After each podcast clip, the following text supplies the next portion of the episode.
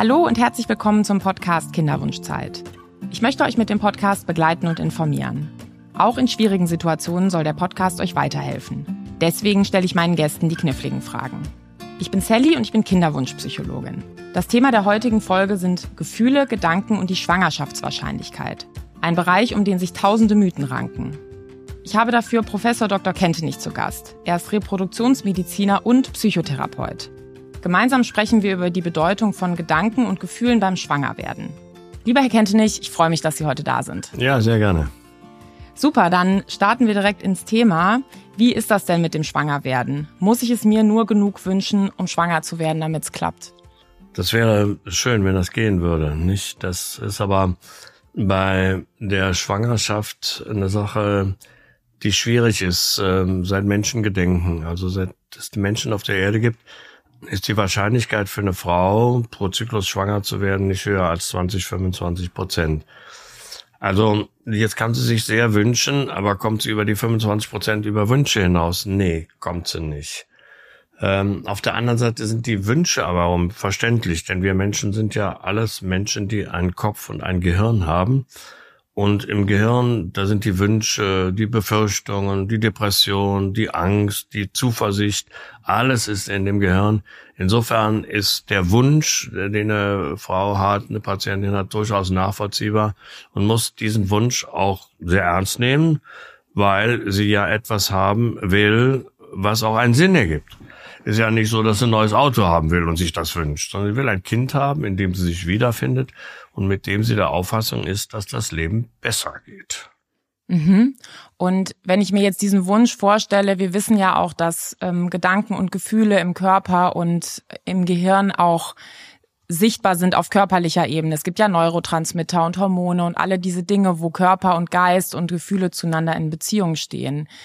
Gibt es da keine Zusammenhänge, wo, wenn ich zum Beispiel negativ denke oder es mir wenig wünsche, dass mein Körper davon beeinflusst wird und zum Beispiel Eizellen anders bereitstellt oder gibt es da irgendwelche Einflüsse? Na, grundsätzlich gibt es die Einflüsse schon, aber wir, wir dürfen bei den Einflüssen nicht spekulieren. Es gibt aber einen wirklich sehr gut nachgewiesenen Einfluss, inwieweit psychische Veränderungen auch dazu führen können, dass Frauen nicht schwanger werden.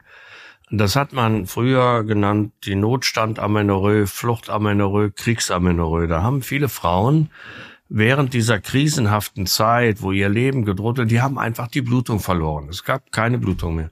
Und mittlerweile sind wir durch hormonelle Untersuchungen in der Lage, nachzuweisen, was im Gehirn passiert.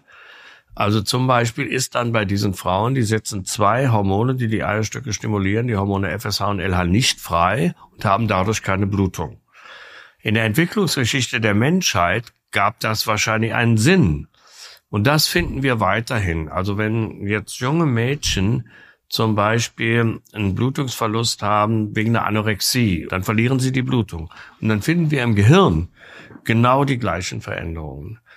Und ähm, bei denen mit Untergewicht und Anorexie haben wir dieses Bild. Und wenn die Frauen denn oder die Jugendlichen die Anorexie behandelt haben, dann kommt der Zyklus auch wieder. Also es gibt diese Zusammenhänge, wo Stress, aber das ist ein massiver Stress, tatsächlich auch zu hormonellen Veränderungen führt.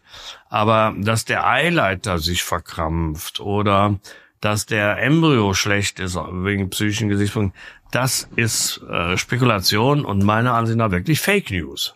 Mhm. Ja, und Sie haben es ja jetzt auch gerade nochmal erklärt. Also es gibt dann hormonelle Zusammenhänge, wo ich aber dann ja auch keine Blutung habe. Das heißt also, wenn ich einen normalen Zyklus habe, dann gibt's da einfach keine wissenschaftlichen Belege, dass trotzdem hinter dem normalen Zyklus irgendwie meine Gedanken oder meine Gefühle, Hormone oder körperliche Prozesse so stören, dass ich deswegen nicht schwanger werde. Nein, also gibt es in der wissenschaftlichen Antwort nicht und muss man auch eher als Spekulation zurückweisen. Denn wir können äh, tatsächlich in Bezug auf die Hormone, aber in Bezug auf den Embryo, in Bezug auf die Schleimhaut, wir können sehr, sehr viel beobachten und nachweisen. Aber dass bestimmte psychische Faktoren, zum Beispiel den Eileiter verändern oder die Schleimhaut verändern oder die Eizelle verändern, ist im hohen Maße unwahrscheinlich. Ich muss aber sagen, im hohen Maße, weil die Wissenschaft schreitet voran und man kann niemals sagen, das ist so oder das ist nicht so. Denn im Rahmen der Wissenschaft können immer wieder neue Erkenntnisse kommen. Genau, aber das heißt eben zum heutigen Zeitpunkt gibt's keine, ich nenne es mal, Stressbehandlungen, die man sinnvollerweise empfehlen oder einsetzen kann, die dann die Schwangerschaftswahrscheinlichkeit steigert, über irgendeine Beeinflussung von Gedanken oder Gefühlen. Nee, definitiv nicht. Aber Stressminderung oder Behandlung, auch im Sinne der psychotherapeutischen Begleitung sinnvoll, damit es der Frau oder dem Mann besser geht. Das können wir ja erreichen im Zusammenhang mit der Kinderwunsch, Kinderwunschbehandlung, wo wir ja auch im Kinderwunschbehandlung viel Stress erzeugen, dass wenn wir psychotherapeutische Begleitung machen, dass wir dann den Menschen etwas Gutes tun, weil es ihnen besser geht. Aber über was auch immer können wir nicht die Schwangerschaftsrate erhöhen. Ja. Ja, und es ist ja auch so, dass eine Kinderwunschzeit, unabhängig jetzt davon, ob Methoden der künstlichen Befruchtung zum Einsatz kommen, bei vielen Menschen viele Jahre dauern. Und wenn ich mir jetzt vorstelle, man versucht zu Hause Sex nach Kalender zu haben, also da wäre es ja schon hilfreich, wenn man, ich sag mal, gut drauf ist. Also da darf man, glaube ich, nicht vermischen, was die Psyche eben ähm, ja sozusagen als Boden bereitstellt. Ja, genau. Also Sie haben es gut benannt. Ähm, es geht darum, dass in der Situation, wo die Paare hier sind, insbesondere die Frauen hier sind, erzeugen wir viel Stress. Die, wenn man die Frauen fragt, was denken sie, wie hoch ist ihre Schwangerschaftsrate pro Versuch, dann landet man bei 50, 60 Prozent. Wenn man dann realistisch sagt, naja, sie liegt so bei 30 Prozent, naja, bei mir aber vielleicht noch mehr und so. Also wir, wir erzeugen Stress und, und große Hoffnungen. Und daher ist es sehr wichtig, dass wir realistisch sind, aber dass wir vor allen Dingen dafür sorgen, dass wir stressmindernd arbeiten und dass die gut drauf sind. So. Das ist meiner Ansicht nach ein wichtiger Punkt, weil die Frauen sich über ihre, über ihr Gehirn letztlich, wir denken ja alle mit dem Gehirn, ähm, vieles auch über Google anlesen, was sie machen können, was aber ihre Lebensqualität mindert. Also das geht davon, dass wenn sie Sex haben, dass sie dann den Po hochlegen, damit das Sperma nicht rauskommt. Bringt das was? Nein, bringt nichts dass nach der Insemination sie eine halbe Stunde sich hinlegen. Bringt das was? Nein, das bringt überhaupt nichts.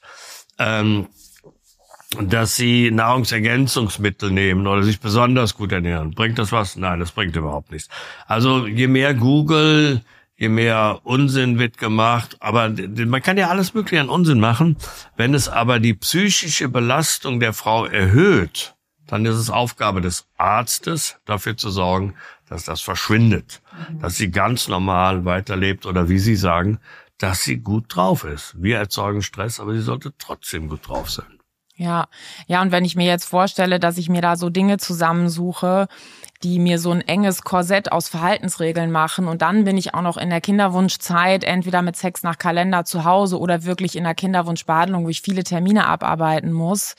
Ähm, und in der Regel ist es ja auch so, dass eine Kinderwunschbehandlung nicht einen Versuch braucht, zwei auch nicht, sondern also auf, auf, wie, auf wie viele sollte man sich gut einstellen? Also wenn eine Frau eine recht gute Prognose hat, das kriegt man im ersten Gespräch raus, äh, für eine Kinderwunschbehandlung, dann soll sie sich ungefähr auf drei Versuche orientieren. Wenn sie eine gute Prognose hat, ist in 50 bis 60 Prozent nicht nur schwanger, sondern kriegt auch ein Kind danach. Und bei den anderen muss man schon im ersten Versuch sagen, überlegen sich gut, ob sie das antun wollen. Ihre Geburtenrate aufgrund bestimmter Voraussetzungen ist nur ein bis zwei Prozent und überlegen sich das, ob sie das machen wollen oder nicht. Das heißt, ähm, als Arzt ist dann meine Aufgabe, sowohl körperlich als auch psychisch dafür zu sorgen, dass es ihr gut geht, dass sie realistisch denkt und dass sie nicht an einem Lebensziel festhält, was sie möglicherweise nie erreichen kann. Viele Frauen erreichen nicht das Leben mit einem äh, eigenen Kind. Ja, und diese Geschichten werden wenig erzählt. Ne? Das wissen wir aus der Psychologie, dass dann gerne die Heldengeschichte oder die Erfolgsgeschichte, die wird gerne erzählt. Aber diejenigen, die vielleicht ein paar Versuche Kinderwunschbehandlung gemacht haben und dann gesagt haben, okay, wir haben jetzt wirklich das Gefühl, unsere Erfolgschancen sind zu gering, da gibt's halt wenige Geschichten. Ja.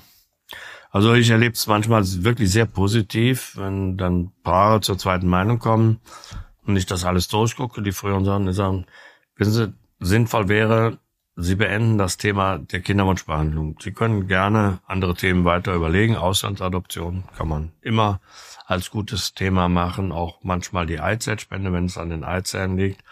Und dann erlebe ich es nicht selten, dass die Frauen sagen, Gott sei Dank, sie haben mal, mal dazu geraten, aufzuhören mit der weiteren Behandlung. Denn äh, im Grunde genommen, bei der Kinderwunsch- und Kinderwunschbehandlung geht es ja nicht um ein Thema wie Krebs oder irgendwie was anderes Schlimmes, sondern das ist ein Wunsch, den die Menschen haben, der nachvollziehbar ist. Und manchmal können Wünsche übermächtig werden. Dann bestimmen sie das Leben insgesamt von A bis Z, von morgens bis abends, von den Gedanken her.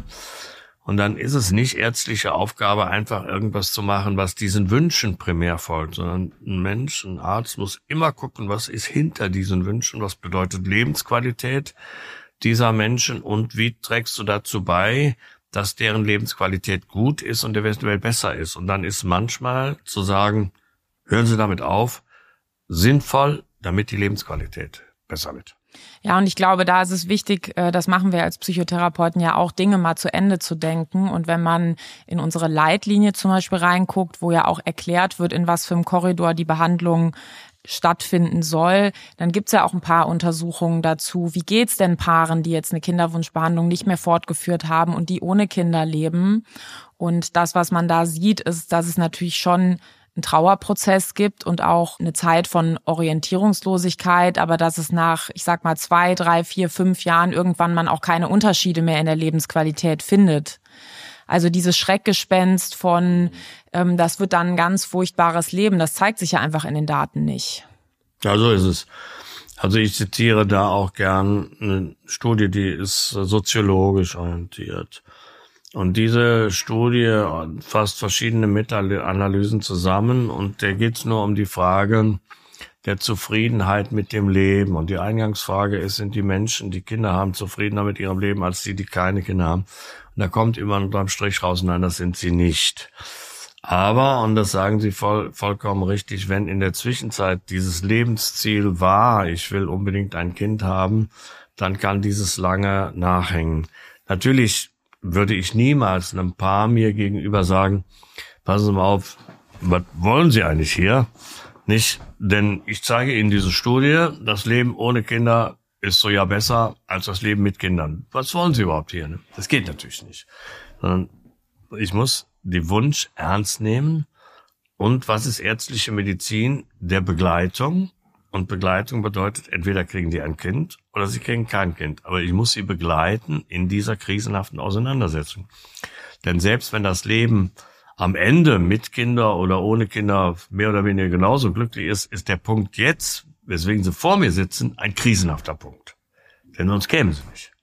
Und dem muss ich gerecht werden, indem ich sehr, sehr viel frage, sehr, sehr viel mir erklären lassen, was rein über das Medizinische hinausgeht was viel mit Partnerschaft, mit Sexualität, mit allem Möglichen zu tun hat. Ja, und ähm, ich glaube, tatsächlich ist es in der Kinderwunschbehandlung, weil es ja eine freiwillige Behandlung ist, ist das tatsächlich auch die Schwierigkeit für die Menschen irgendwie. Ich glaube, viele Menschen stehen, wenn sie davor sind, wenn das noch nicht etwas ist, was in ihrem Leben auf sie zukommt, wo sie merken, okay, für uns ist das jetzt die Methode, mit der wir einzig Kinder bekommen können. Da würden, glaube ich, viele Leute aus der Distanz sagen, entweder, oh, das würde ich nie machen, oder sie würden sagen, oh, wenn, wenn das bei mein Fall wäre, würde ich alles tun. Mhm. Also das ist so ein bisschen, wird, ist so ein bisschen schwarz-weiß. Und ich glaube, für die mhm. Menschen, die dann wirklich in die Behandlung sich begeben, die merken dann, das mit diesem alles oder nichts, das geht gar nicht. Ich muss jetzt entscheiden, mache ich zwei Versuche, vier, mhm. wie viel bezahle ich selber, mache ich sechs, mache ich acht. Und dieses, ich halte mich an die Leitplanke, alles oder nichts, das funktioniert plötzlich nicht mehr. Und ich glaube, da, ähm, das ist wirklich eine schwierige Aufgabe, jede einzelne Entscheidung zu treffen und dann jeden einzelnen Schritt nach rechts oder nach links zu gehen. Erleben Sie das auch so? Ja, man muss nach jedem Behandlungsversuch muss man einfach mal innehalten und ähm, ich kann den Wunsch der Paare verstehen, wenn, wenn jetzt das äh, nicht geklappt hat und ich rufe sie an, tut mir leid, aber sie sind nicht schwanger. Und dann versuche ich meistens zu sagen, machen Sie doch einen neuen Termin, dass wir das mal besprechen, was wir machen. Also ich sage nicht, wann wir einen neuen Versuch machen, sondern dass wir besprechen, was wir machen sollen. Und dann, nein, nein, lass wir direkt weitermachen, das wird bestimmt klappen. Und dann muss ich eher sagen, nein. Wir brauchen bei Menschen, bei Enttäuschungen, brauchen wir immer eine gewisse Zeit der Reflexion. Ob das der Tod der Eltern ist, ob das ein Unfall ist. Man macht nicht immer, ach, Zufall ist weiter, man muss mal zunächst innehalten und das auf sich wirken lassen und damit fertig werden. Und das ist in der Tat ein, ein Problem, generell der Medizin. Die Medizin bietet sehr viel ab, sie verspricht sehr viel, aber die Medizin äh, hat wenig Fokus darauf, also welche Zeit lasse ich mir mal für die Trauer. Und ein sehr einfacher Weg ist Augen zu und durch. Meistens ist Augen zu und durch bei den Menschen nicht so gut gerade bei einer Kinderwunschbehandlung Augen zu und durch bei einer schwerwiegenden Erkrankung oder sonst was kann sinnvoll sein, also Notfall oder dann Augen zu und durch. Aber Kinderwunschbehandlung ist kein Notfall und insofern muss es Zeiten auch der Trauer geben. Ja, und das finde ich jetzt nochmal wichtig. Sie empfehlen da aber nicht das Innehalten, weil das in irgendeinem Zusammenhang mit der Schwangerschaftswahrscheinlichkeit im Folgezyklus steht. Nein, null.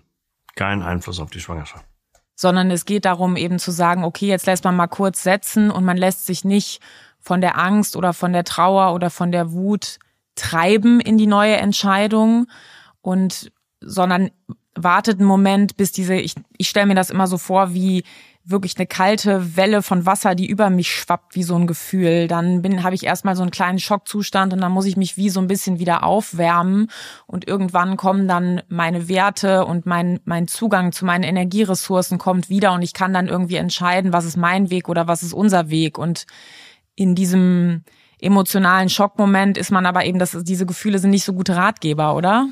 Na nee, man, also man, man akzeptiert diese Gefühle ja auch nicht, der Trauer und dass es nicht geklappt hat.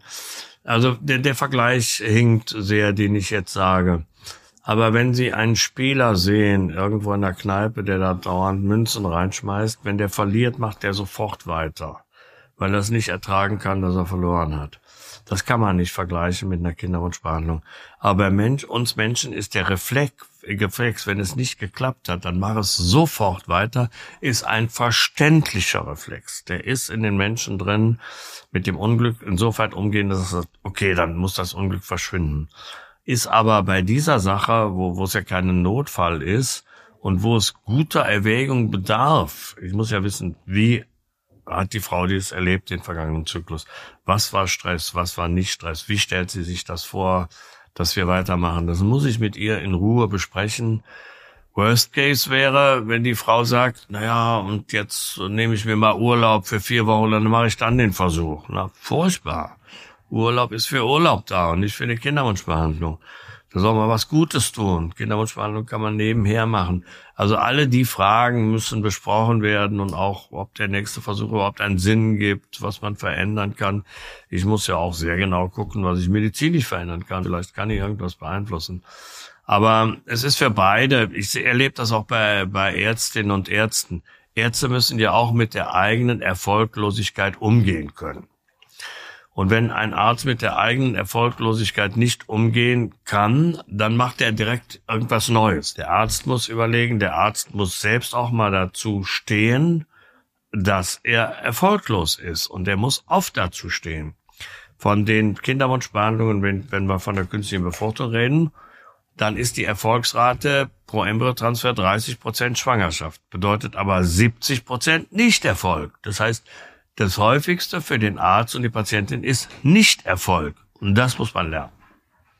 Ja, genau. Und äh, dieses Gefühl von Hilflosigkeit. Also man hat alles getan, was man beeinflussen kann und trotzdem hat es nicht geklappt und man merkt, da sind Einflussfaktoren, die nicht unter der eigenen mhm. Kontrolle mhm. sind. Das ist ja für uns Menschen so eins der schlimmsten Gefühle, die es gibt. Mhm. Und da kann ich auch verstehen, ich würde nochmal auf das, auf die Sache mit dem Urlaub zurückkommen. Ich kann schon verstehen, dass man dann versucht, krampfhaft nach irgendwelchen Möglichkeiten der Einflussnahme zu suchen. Aber können Sie das mit dem Urlaub nochmal erklären? Was für eine Logik ist dahinter, wenn die Leute das in Erwägung ziehen, zu sagen, ich nehme mir vier Wochen Urlaub für einen Zyklus? Also sie will sich ganz auf eine besondere Sache konzentrieren. Also das steckt auch im Hintergrund. Vielleicht habe ich mich nicht genügend konzentriert, vielleicht war ich zu sehr im Stress. Also in, in, in Nebensatz, Stress, ob sie viel Stress haben oder wenig Stress haben, ist für den Embryo wirklich egal. Also die Schwangerschaftsrate, viel Stress, wenig Stress, das ist ja auch gut untersucht, viel Depression, wenig Depression, Schwangerschaftsrate ist gleich. Also die, aber im Kopf der Frau ist das. Ich muss ja irgendwie bei mir etwas verändern und ich muss mich eventuell ganz auf etwas konzentrieren. Sobald sie sich aber ganz auf etwas konzentriert, geht im Allgemeinen die Lebens, die, die Lebensfreude und die, die Freude am Leben, ähm, die mindert sich dadurch. Und insofern ist dieses, sich ganz auf etwas zu konzentrieren, wenn es um die Kinderwunschbehandlung geht, meistens kontraproduktiv. Auf der anderen Seite wird dann aber auch immer wieder gesagt, na ja, bei meiner Freundin und so, und die hat Urlaub gemacht und da ist sie schwanger geworden. Das ist was anders. Warum? Also nicht, weil man besser drauf ist oder so, man hat einfach im Urlaub mehr Sex. Mhm. Je mehr Leute Sex haben, umso besser werden sie schwanger. Optimal ist zweimal Sex pro Woche. Die werden am besten schwanger. Mhm. Und wann haben sie mehr Urlaub? Ja, mehr Sex nur im Urlaub. Ja. Ja, und ich glaube, das ist wirklich nochmal ganz wichtig, aber nicht so einfach zu verstehen. Äh, Sie haben eben gesagt, sich dann ganz drauf konzentrieren ist kontraproduktiv, aber eben nicht für die Schwangerschaftswahrscheinlichkeit, mm. sondern für die Lebensqualität. Also für die Schwangerschaftswahrscheinlichkeit ist es eben egal und da gibt's leider keine Möglichkeit der Einflussnahme über solche Aspekte mm. des Lebensstils. Also sowas wie Beförderung sausen lassen oder eben ähm, irgendwelche Urlaubstage irgendwo hinlegen. Das mhm. sind leider eben Dinge, die das nicht beeinflussen. Und ähm, ich glaube, was eben für unser Gehirn und unser Denken einfach schwierig ist, ist in den Kopf reinzukriegen, dass es irgendwo keinen Zusammenhang gibt, ist viel schwieriger, als so einen Zusammenhang auch sehen zu wollen, wie ah, Zusammenhang Urlaub, äh, Geburtenwahrscheinlichkeit, der dann aber eben auch erzeugt ist durch die Sexualität, die dann da stattfinden kann und da auch was in einen Topf geworfen wird. Also es gibt eben Paare, die brauchen eine medizinische Kinderwunschbehandlung, weil es notwendig ist. Und dann gibt's eben andere, äh, die haben ganz andere Voraussetzungen. Naja, da möchte ich partiell widersprechen. Wann ist eine Kinderwunschbehandlung notwendig? Grundsätzlich nie. Mhm. Wenn das Leben der Menschen ohne Kinder und mit Kindern gleich ist, dann ist keine notwendig. Und ähm, insofern ist Kinderwunschbehandlung rein medizinisch nur etwas, um bestimmt, um die Wahrscheinlichkeit, schwanger zu werden, ähm, äh, zu vergrößern. Also dass der Zeitraum, bis sie schwanger ist, schneller ist. Bei diesen Fällen. Und äh, das ist bei einigen Fällen sehr sinnvoll. Also wenn die so wirklich keine gut funktionierenden Eileiter hat und die eine Chance pro IVF-Versuch schwanger zu werden von über 30 Prozent. Auch wenn beim Mann schwere Störungen stehen, man macht ICSI, ist über 30 Prozent. Also das ergibt schon einen Sinn. Aber die fragen ja immer wieder auch, oder sie hören das ja bekannt, also die Frau hat viermal ICSI gemacht und ist nicht schwanger geworden und dann hat sie weiter Sex gehabt und hat sie klappt. Na, und dann denken sie oft, na, ist, äh, im Kopf hat sich was gelöst. Nee, man kann das ausrechnen, dass wenn man weiter Sex hat und auch die Spermien schlecht sind, die Schwangerschaftsrate nicht null ist über Sex. Deswegen rabe ich denen immer, wir machen jetzt künstliche Befruchtung, aber das Leben geht weiter, versuchen Sie Sex zu haben, erfreuen Sie sich des Lebens. Man kann aber auch Sex nicht verordnen. Ich kann auch nicht sagen, die, die haben, die viele Paare haben ja meistens auch das Problem der Lustlosigkeit. Also wenn sie frisch kennenlernen, haben sie zweimal die Woche Sex. Wenn sie fünf Jahre zusammen sind, haben sie nicht mehr zweimal die Woche Sex, weil sich die Freuden und die äh, nicht mehr so sehr auf den Sex konzentrieren. Das ist aber normal. Ich kann auch nicht sagen, sie müssen jetzt mehr Lust haben. Mehr Lust kann man nicht verordnen. Geht nicht. Ne? Insofern muss ich gerade bei Fragen der Sexualität das erfassen, aber auch sie nicht verdonnern zu bestimmten Sexualverhalten. Ihnen aber sagen, wenn Sie Lust haben, haben Sie Lust und denken Sie dran, Sie können trotzdem schwanger werden, obwohl das auch pro Zyklus die Wahrscheinlichkeit sehr gering ist. Aber kumulativ ist, wenn Sie einfach weiter Sex haben, ist die Chance da. 20 Prozent der Schwangerschaften entstehen in Behandlungspausen oder nach Beendigung oder nach sonst was. Einfach, weil die Leute weiter Sex haben. Das heißt also, das eine tun und das andere nicht lassen. Auch das ist wieder etwas, glaube ich, was für unser menschliches Gehirn, wir sind ein bisschen besser im Entweder-Oder-Denken, ja. links lang oder rechts lang, aber hier ist es eben anders. Ne? Mhm. Wenn ich das richtig verstehe, bedeutet das eben auch, dass jetzt mit den medizinischen Methoden von der Diagnostik wir einfach noch nicht so weit sind, dass wir bis aufs letzte Detail nachvollziehen können, was da genau nicht in einer ausreichenden Häufigkeit passiert oder was überhaupt genau passiert, dass eine Schwangerschaft bei manchen schneller und bei anderen weniger schnell eintritt. Stimmt das so? Ja, das wissen wir. Also die, ähm, wir sprechen dann hier über auch die Diagnose der idiopathischen Sterilität. Wir finden nach ärztlichem Ermessen nicht die Ursache, warum die Frauen nicht schwanger werden. Und da müssen wir realistisch sagen, in der Medizin verstehen wir ungefähr die Spitze des Eisbergs oder 15, 20 Prozent verstehen wir, können es behandeln, aber den größten Teil verstehen wir überhaupt nicht. Eines der häufigsten Fehldiagnosen ist Gelbkörperinsuffizienz. Können Sie das nochmal erklären, was das genau bedeuten also soll? In, in der zweiten Zyklushälfte steigt ein bestimmtes Hormon an, das Progesteron. Aber Gott sei Dank sagen die internationalen Leitlinien, es gibt keinen Wert, den man überschreiten muss oder nicht unterschreiten darf in Bezug auf die Höhe des Gelbkörpers im Blut. Und es gibt keine Methode, sowohl im Blut nicht, als auch wenn man die Gebärmutterschleimhaut untersucht, um zu sagen, das ist eine Gelbkörperinsuffizienz. Also der Richtwert fehlt. Nein, auch die Methode, mit denen, mit der wir das exakt nachweisen können. Also ich kann nicht richtig messen und ich weiß nicht genau, nach welcher Höhe ja. ich suche. Ja, genau. Sowohl im Gewebe als auch im Blut und so weiter. Und das haben die Fachgesellschaften Gott sei Dank erkannt. Bei mir ist aber, dass ungefähr 50 bis 80 Prozent der Frauen reinkommen und sagen, ja, ich weiß, woran es liegt, ich habe eine Gelbkörperschwäche. Wo haben die das her? Naja, woher wohl? Von irgendeinem, der es untersucht hat und der ihnen ein äh, Blatt, Print ausgedruckt hat mit den Blutwerten. Also ich will jetzt nicht sagen, die generell die Medizin ist schlecht, aber das ist schon ein Beispiel, wo die Medizin nicht den Leitlinien folgt. Denn die Leitlinien sagen eindeutig, es gibt keinen eindeutigen Cut-off für äh, Gelbkörperinsuffizienz. Auf der anderen Seite, psychologisch gesprochen, die Frau hat et, endlich was, nicht? Ja, ich habe jetzt eben versucht, mir so Kinderwunschdiagnostik wie so ein großes Puzzle vorzustellen. Es liegen halt viele Teile auf dem Tisch und ja, ich kann da drüben was untersuchen und hier vorne was untersuchen. Dann kann ich vielleicht ein Teilchen hinlegen, aber ob dieses Teilchen jetzt wirklich relevant ist für das ganze Bild, was da entsteht, genau dafür sind ja Leitlinien da. Das würde ich auch noch mal kurz erklären, was das eigentlich ist, nämlich eine Kommission aus ähm, Menschen mit viel Expertise in einem Feld setzt sich zusammen und guckt sich nochmal alle Studien und alle Erfahrungsberichte an, die es weltweit gibt und fasst dann zusammen, ob auf diesem gesamtwissenschaftlichen Stand Dinge zu empfehlen sind und legt diesen Korridor fest. Und was ich beobachte, was im Internet sehr viel stattfindet, und da sind leider auch ähm, medizinische Fachpersonen nicht von ausgenommen. Die gehen dann hin und sagen, hier drüben, da ganz hinten gibt's genau eine, ganz genau eine Studie, da wurde die und die Yoga-Übung gemacht und die Wahrscheinlichkeit der Einnistung war höher. Und so aus einer, mit einem wissenschaftlichen Hintergrund und auch einer Ausbildung als Heilperson würde man ja immer sagen, eine Studie reicht halt nicht. Ja, Sie erklären es äh, sehr schön. Also wenn man so etwas findet, entweder die Yoga-Studie oder irgendeinen Parameter, den man im Blut untersucht, und man hat etwas, wem geht's besser? Der Patientin geht's besser und dem Arzt geht's besser. Geht's denen aber langfristig besser? Nein, weil es keinen Einfluss hat. Ich würde jetzt gerne noch mal einen Schlenker machen und zwar würde ich gerne über etwas sprechen, was viele Leute, glaube ich, kennen und das ist der Placebo-Effekt. Beim Placebo-Effekt geht's ja darum, dass ich irgendetwas nehme oder mache, was wirkungslos ist und weil ich aber dran glaube, habe ich einen Effekt. Mhm. Und da würde ich gerne jetzt nochmal drüber sprechen. Ist es denn so, dass wenn ich jetzt zum Beispiel dieses besagte Nahrungsergänzungsmittel mir kaufe, habe ich dann einen Placebo-Effekt auf meine Schwangerschaftswahrscheinlichkeit? Könnte ich den erzeugen?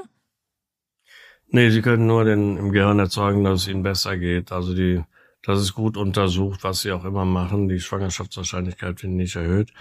Aber sehr gut, dass Sie auf dieses Thema zu sprechen kommen, weil es meiner Ansicht nach die Grundlage der Medizin betrifft. Also wenn wir irgendetwas haben, ob das eine Depression ist oder eine antibiotische Therapie, dann müssen wir uns immer gucken, was sind Wirkfaktoren. Und Wirkfaktor ist einmal die Persönlichkeit des Arztes. Das ist ein Wirkfaktor. Und das ist also des Heilers vielleicht. Der Mann mit einer Wünschelrute hat eine Heilerwirkung. Da muss ich nicht sagen, das ist Blödsinn. Der hat eine Heilerwirkung. Warum? Weil er ein Mensch ist. und der nimmt zu dem anderen Menschen eine Beziehung aus. Der zweite Wirkfaktor ist der Mensch selbst, der Patient, weil der natürlich auch unterschiedlich strukturiert ist. Er kann mehr depressiv sein, mehr ängstlich sein und wir. Der ist ein Wirkfaktor, auch von seiner Gesundheit, von seinem Körper und seinem Gehirn. Der dritte Teil ist die spezifische Therapie. Spezifische Therapie wäre hier IVF. Der vierte Teil ist aber die unspezifische Wirkung.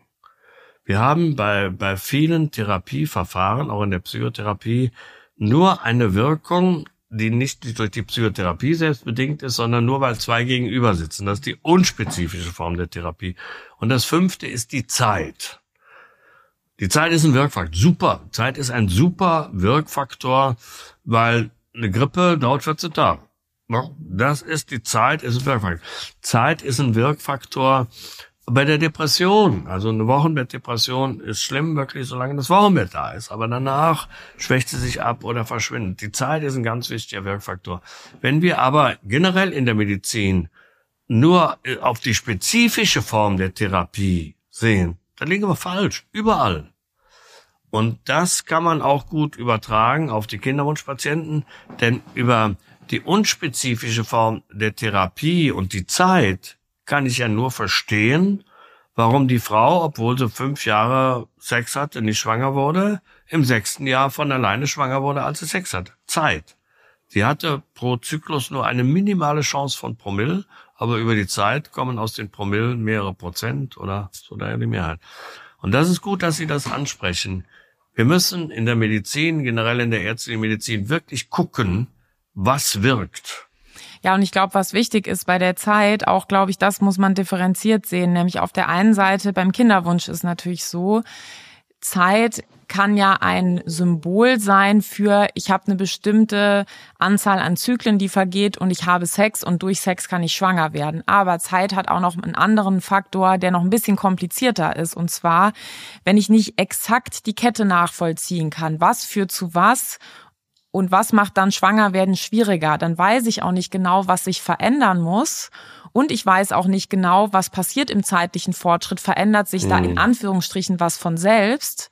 Und dann sind die Rahmenbedingungen ja. nochmal geändert. Und das ist einfach, da haben, haben wir noch eine große Blackbox und ich glaube, was total wichtig ist, was hoffentlich viele mitnehmen können, haben wir eben auch schon mal kurz drüber gesprochen, das eine tun, aber das andere nicht lassen. Also wenn man sich jetzt zum Beispiel für eine Kinderwunschbehandlung angemeldet hat und man hat noch Wartezeit oder auch zwischen den Zyklen, wenn es von der Stimmung her und wie man sich zusammen fühlt irgendwie geht, ähm, weiter Sex haben und gucken, ob eine Schwangerschaft so eintritt. Und dann, wenn das passiert, sollte man sich aber bitte gut überlegen, ob man dann sozusagen die nächste Wundergeschichte jetzt in die Welt setzt. Mhm. Ich glaube, wichtig wäre eigentlich für viele Menschen ähm, zu hören, dass das eben leider keiner weiß und für viele nimmt das auch, glaube ich, viel Druck raus, ähm, weil, also wir sind uns da, glaube ich, einig. Wir würden äh, niemanden losschicken, nach irgendwelchen Dingen zu suchen oder sein Leben extrem zu strukturieren, weil einfach diese Dinge keinen Wirkungsnachweis haben und eher Energie wegziehen von